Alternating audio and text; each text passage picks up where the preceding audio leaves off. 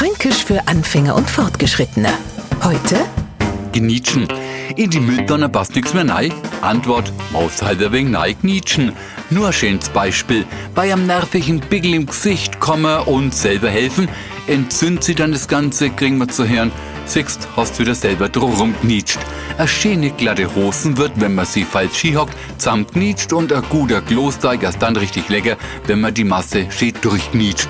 Der Zuhörer aus Hochdeutsch, der streckt jetzt die Segel. Obwohl er jede Folge Fränkisch für Anfänger aufmerksam verfolgt und sich vielleicht auch fleißig Notizen gemacht hat, packt der Zettel frustriert den Zettel, zerknüllt ihn.